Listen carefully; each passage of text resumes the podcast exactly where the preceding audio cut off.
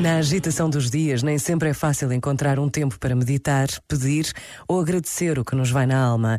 Mas são tantos os que rezam enquanto nos escutam e os que rezam sozinhos ou não. São tantos os que reconhecem a sua condição de crentes a levar comida a quem tem fome, a brincar com os filhos apesar do cansaço, a telefonar a quem está só. E foram tantos, mas tantos os que rezaram a caminho da Polónia, da Ucrânia, com carrinhas carregadas de mantimentos, porque assim lhes pediu o coração.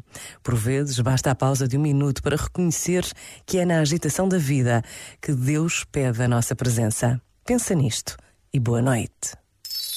Este momento está disponível em podcast no site e na app.